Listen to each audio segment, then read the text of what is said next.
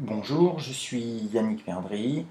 Je vais vous présenter une série de trois podcasts dans le cadre de l'UESP Kiné.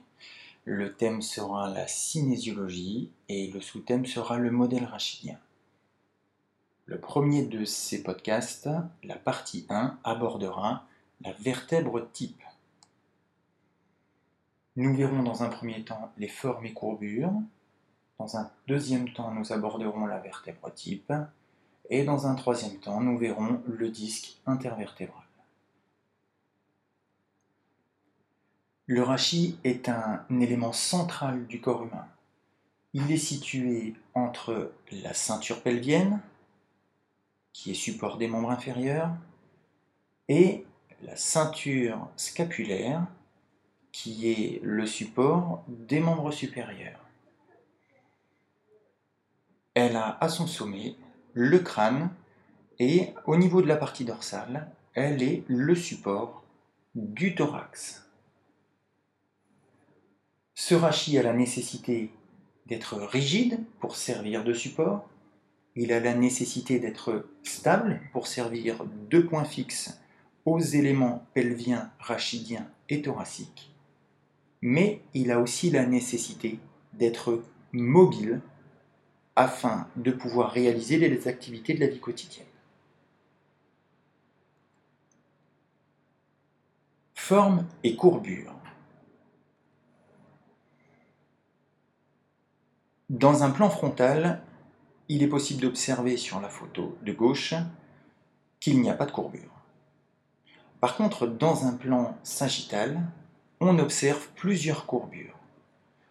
On observe une courbure cervicale, une courbure thoracique, une courbure lombaire et une courbure sacro-coccygienne. Les courbures cervicales et lombaires consistent en des lordoses. Les courbures thoraciques et sacro-coccygiennes consistent en des syphoses. Au total, il y a 24 vertèbres, 7 cervicales, 12 thoraciques, 5 lombaires, plus un sacrum et un coccyx. L'évolution de ces courbures est progressive. Au niveau fœtal, il y a une seule courbure qui est une grande syphose. Lors de la naissance du bébé, il n'y a toujours qu'une seule courbure c'est une grande syphose. Par conséquent, le rachis thoracique et le niveau sacro-coccygien ont déjà leur courbure en forme de syphose. C'est l'évolution qui verra apparaître les lordoses. La première lordose qui apparaît est la lordose cervicale avec l'enfant qui relève la tête pour explorer le monde extérieur. La deuxième courbure à apparaître elle est liée à la particularité de l'humain, c'est la bipédie. La station debout, en effet, va augmenter la courbure lombaire. En conséquent, le facteur qui conditionne toute l'évolution, c'est la bipédie avec la lordose lombaire, qui est une spécificité de l'humain. Les courbures n'ont finalement qu'une seule finalité.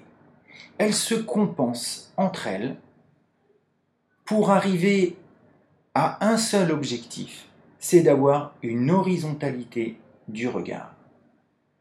L'horizontalité du regard est importante pour positionner l'ensemble des capteurs à l'horizontale, non pas seulement les capteurs visuels, mais aussi les capteurs de l'équilibre au niveau de l'oreille interne.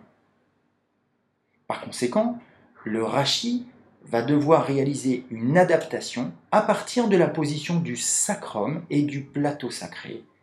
C'est ce que l'on pourra aborder au niveau du plateau pelvien. L'adaptation se fait donc du sus jacent par rapport aux éléments qui sont sous-jacents. FQA numéro 1. Quel est le rôle de la colonne vertébrale? Grand 2, la vertèbre type. La vertèbre type est constituée de plusieurs éléments osseux. Le premier est le spondyle ou corps. Le deuxième élément est le pédicule. Le troisième élément osseux est le processus articulaire postérieur, appelé aussi processus zygapophysaire. Quatrième élément, le processus transverse. Cinquième élément, la lame. Ensuite, le processus épineux. Nous voyons que tous ces éléments forment un foramen central qui est appelé foramen rachidien. Une autre image permettant ici, pour les numéros 3 et 4, de mettre en avant les surfaces articulaires zygapophysaires supérieures. Des surfaces identiques seront présentes à la partie inférieure du processus zygapophysaire.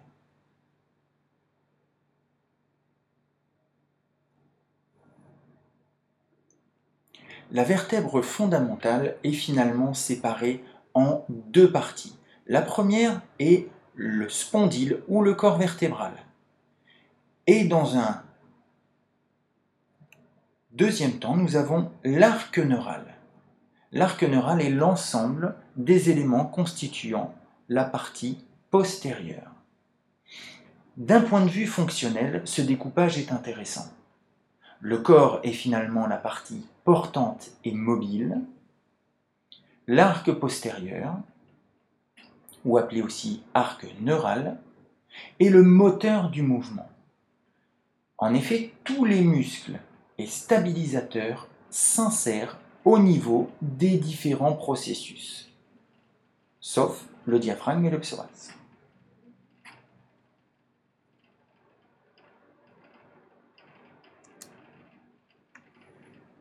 Vous avez ici l'image d'une vertèbre vue de profil et de trois quarts, ainsi qu'une vue de dessus. Ces images seront utilisées pour la suite en vue d'une description plus précise. Commençons par le corps. Le corps présente un pourtour qui servira à l'implantation des pellicules, des ligaments longitudinaux et va former une partie du foramen intervertébral pour sa partie antérieure.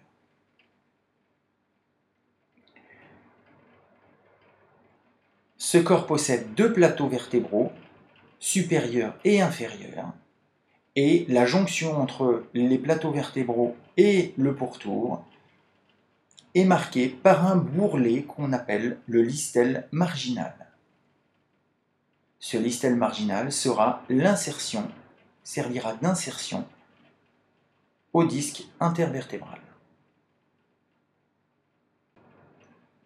Les pédicules. Les pédicules sont au nombre de deux. Leur implantation se fait à la face postérieure et latérale du corps vertébral. Leur direction est globalement sagittale. Le pédicule est en réalité un tube creux. Mais sa principale caractéristique est qu'il est très résistant. C'est effectivement une des parties les plus résistantes de la vertèbre. Son rôle principal est la transmission des forces entre l'arc neural, qui est le moteur du mouvement, et le spondyle, ce qui explique la résistance importante pour la transmission des contraintes. les processus articulaires postérieurs. Il y en a deux de chaque côté, soit quatre en tout, un supérieur et un inférieur par côté. Ils sont à la jonction pédicule-lame transverse. Ils présentent à la face supérieure et inférieure une articulation interfacétaire ou zygapophysaire. Le processus zygapophysaire, quant à lui, est la colonne osseuse qui présente les deux processus articulaires supérieurs et inférieurs. Les processus transverses. Il y en a un de chaque côté. Ils naissent à la jonction pédicule-lame. Leur direction est globalement transversale et vers le dehors ils verront l'insertion du ligament intertransversaire entre deux transverses supérieures et inférieures des deux vertèbres adjacentes. La lame. Il y en a une de chaque côté. Elle va du pédicule jusqu'au processus épineux. La direction est en arrière et en dedans, et elle voit l'insertion du ligament jaune. Le processus épineux, c'est un prolongement sagittal de l'arc postérieur. Il voit l'insertion des ligaments inter et supraépineux. FQA numéro 2. Légendez la vertèbre suivante.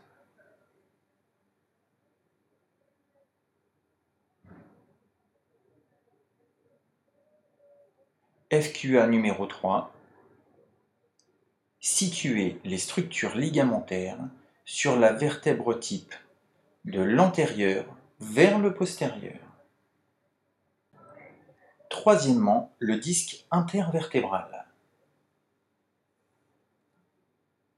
Le disque intervertébral est situé entre deux corps vertébraux adjacents. C'est la pièce centrale de l'articulation intercorporeale, qui est une symphyse. Le premier disque intervertébral est situé entre C2 et C3. Le dernier disque est situé entre L5 et S1. Il y a donc 23 disques intervertébraux. FQA numéro 4. Préciser les caractéristiques morphologiques et constitutionnelles du disque intervertébral.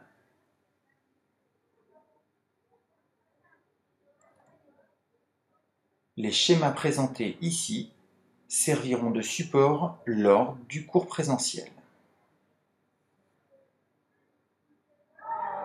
De même, les schémas présentés ici serviront de support lors du présentiel.